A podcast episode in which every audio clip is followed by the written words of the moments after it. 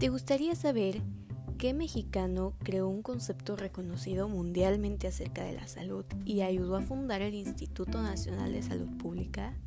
¿O cómo es vista la salud desde un enfoque psicológico? Esto y mucho más lo definiremos en los siguientes minutos. Quédate con nosotros.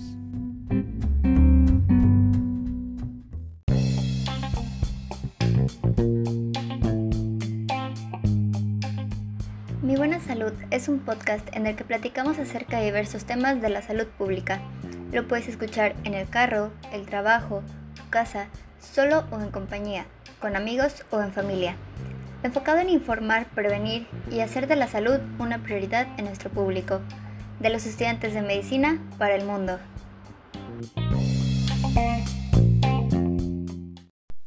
Bienvenidos al primer episodio de nuestro podcast Mi Buena Salud. Los alumnos de la licenciatura de médico cirujano de la Universidad Autónoma del Estado de Hidalgo estamos muy emocionados de compartir este proyecto con ustedes. Este primer episodio está a mi cargo.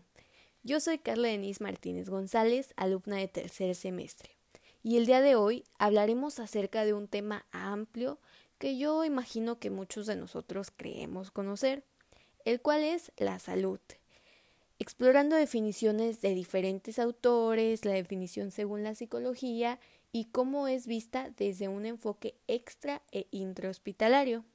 ¿Y para ustedes qué es la salud?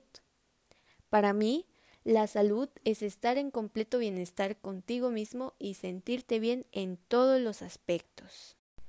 Ahora, antes de dar una definición como tal, hablaremos acerca de un poco de historia donde encontraremos a diferentes autores que han ido formando el concepto de la salud.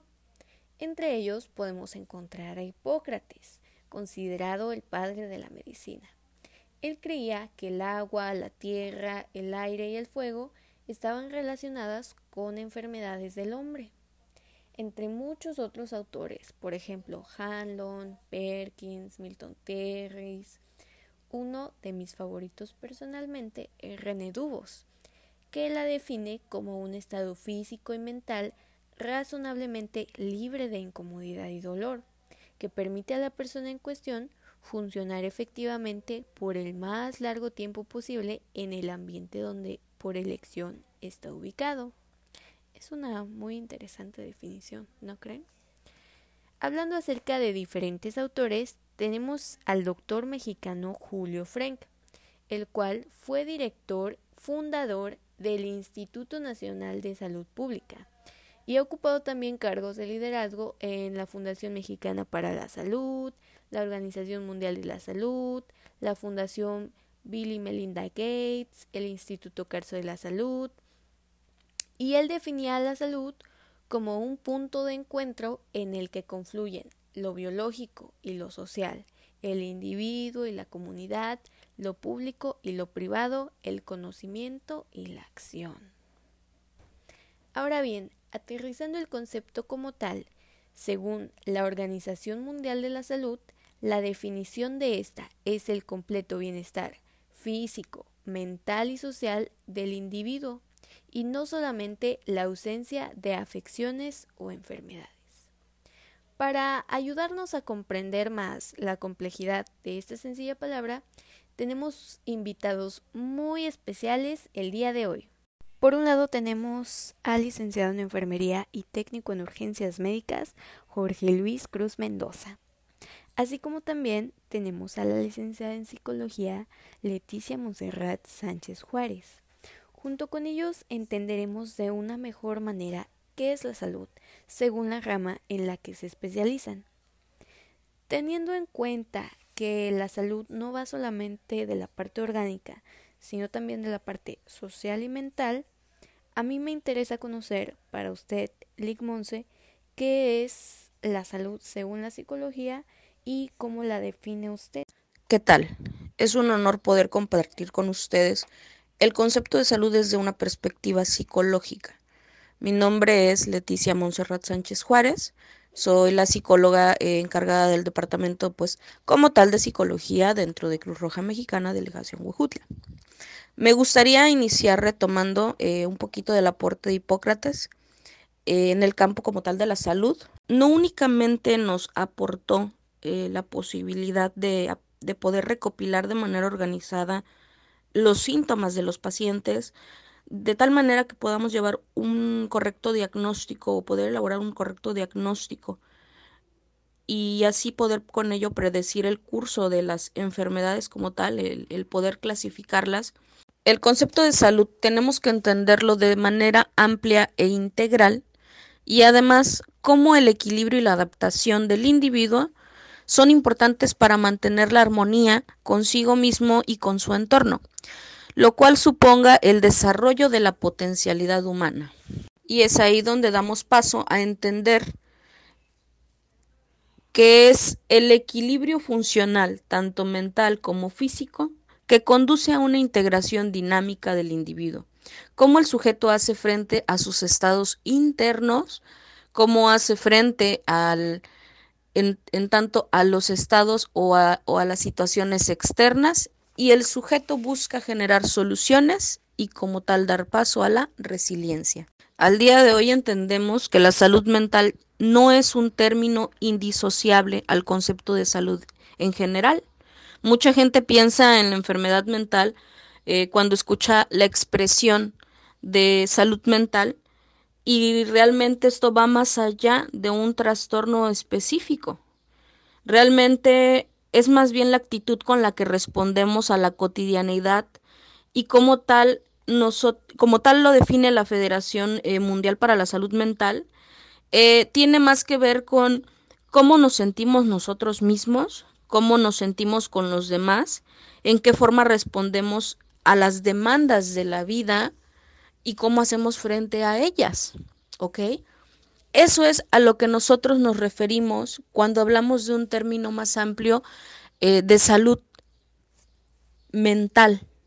Yo los invitaría a revisar un poquito más. Es, un tema muy interesante, es un tema muy enriquecedor.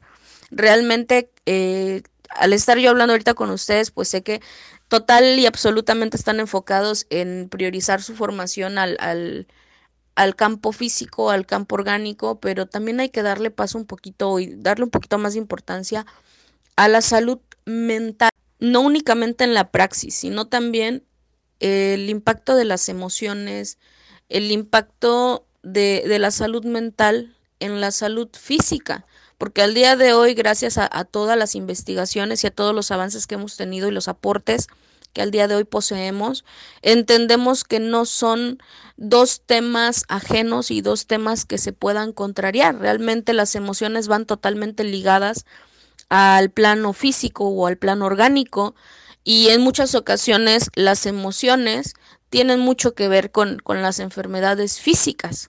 Es el punto o, la aportación que en algún momento nos ofrecía Galeno de Pérgamo, que era ya dar un término al ya conceptualizar la salud o catalogar la, la enfermedad, en este caso, como un trastorno somático. Agradezco enormemente a Carla la oportunidad de poder compartir un poquito de, de los antecedentes de la de la psicología y en este caso la conexión que tienen de hoy con la salud. Eh, quedo total y enteramente a su disposición. Mucho éxito, jóvenes. Muy interesante eh, cómo es vista la salud desde la psicología, todo lo que involucra, también cómo es que Hipócrates fue influenciadora en esta misma. Ahora eh, Lick Jorge, desde su punto de vista, sabiendo que usted trabaja en el ámbito extra hospitalario e hospitalario, ¿usted cómo definiría a la salud? Hola, ¿cómo estás? Te agradezco mucho la invitación que me hiciste a participar en este importante tema que nos compete a todos, como es la salud. Un término muy fácil de comprender, pero que en realidad engloba todos los aspectos de nuestro diario vivir, y no solo la ausencia de la enfermedad, de acuerdo al término adoptado por la OMS que en su momento mencionaste. Y claro, en el ambiente prehospitalario es un juego de azar, ¿a qué me refiero? Podemos gozar de todas las comodidades y estar en perfectas condiciones fisiológicas, pero puede existir algún factor externo a nosotros que de un momento a otro puede transformar ese estado de completo bienestar en una condición crítica que amenaza nuestra vida, como por ejemplo un accidente de tránsito en el hogar o simplemente un trastorno cardiovascular, como por ejemplo que eh, ponga en juego nuestro estado fisiológico. Y concuerdo con ustedes, desde mi punto de vista como enfermero, todo lo que nos rodea tendría que estar en óptimas eh, condiciones para, considerar, para considerarnos personas sanas, desde el factor fisiológico, mental, social e incluso el medio ambiente en el que nos rodea o el que nos rodea. Eh, no podemos estar bien si no vivimos en un lugar en óptimas condiciones, por lo menos lo básico. Otro ejemplo es el estrés.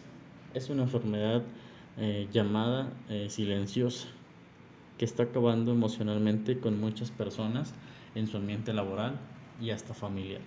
Sin darse cuenta, ya están en la puerta del servicio de urgencias por X patología. Muchísimas gracias, Lick Jorge, por su participación. Me parece muy interesante la forma en que usted maneja qué es la salud y cómo es vista desde ese punto extrahospitalario que sabemos que usted vive día a día. Y pues tristemente, muy tristemente hemos llegado al final de este primer capítulo que espero haya sido de su agrado.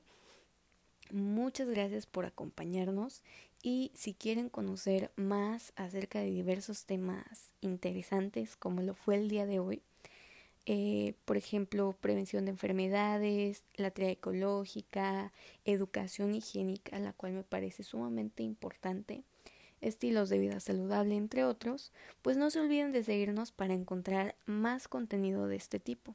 Recuerden que tenemos un capítulo nuevo cada semana y pues muchas gracias por acompañarnos el día de hoy y nos vemos en la próxima.